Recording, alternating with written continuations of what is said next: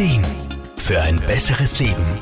Der Wohlfühl- und Gesundheitsratgeber. Wie jedes Jahr nach dem Winter erwacht die Natur mit voller Kraft wieder zum Leben. Menschen und Tiere passen ihren Stoffwechsel und den Hormonhaushalt an die veränderten Temperaturen und die Lichtveränderungen an. Während aber die Natur und die Tierwelt das scheinbar ohne Probleme bewerkstelligt, gelingt diese Umstellung vielen Menschen, so Aromapraktikerin Irma Fruhmann, nicht ganz so einfach. Eins vorweg, es ist keine Einbildung, wenn man da Probleme hat.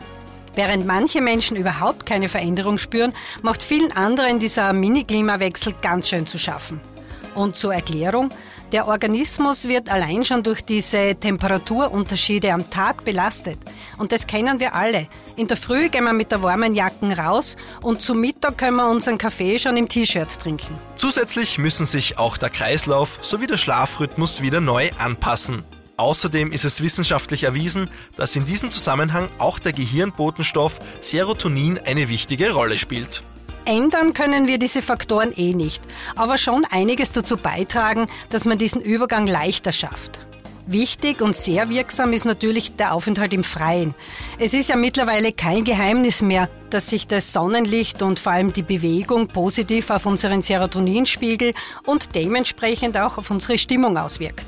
Eine ausgewogene Ernährung mit Fokus auf die Zufuhr von Vitaminen und Mineralstoffen ist ebenso ein wichtiger Aspekt. Achtet man noch auf einen den veränderten Lichtverhältnissen angepassten Schlafrhythmus, hat man schon viel zu einem besseren Wohlbefinden beigetragen. Und Irma Frohmann nutzt in ihrer Grazer Praxis natürlich auch hier die Wirksamkeit von ätherischen Ölen. Zur Belebung seiner Lebensgeister eignen sich hier alle anregenden Öle wie zum Beispiel Rosmarin, Wacholder, die Nadel und die Minzöle. Und hat man auch ein wenig mit der gedrückten Stimmung zu kämpfen, da kann man unter anderem mit Lavendel, Rose, Jasmin und natürlich auch mit allen Zitrusdüften entgegenwirken. Das Angebot an ätherischen Ölen ist recht groß für die richtige Auswahl und die Anwendungsmöglichkeiten geben gut ausgebildete Aromapraktikerinnen gerne Auskunft. Beim Kauf ist jedenfalls auf eine gute Qualität zu achten. Frühjahrsmüdigkeit kann sehr belastend sein, allerdings muss man sich ihr nicht kampflos ergeben. Mit den richtigen Strategien und Helferlines überwindet man auch diese Zeit. Markus Kropatsch, Serviceredaktion. Der Wohlfühl- und Gesundheitsratgeber.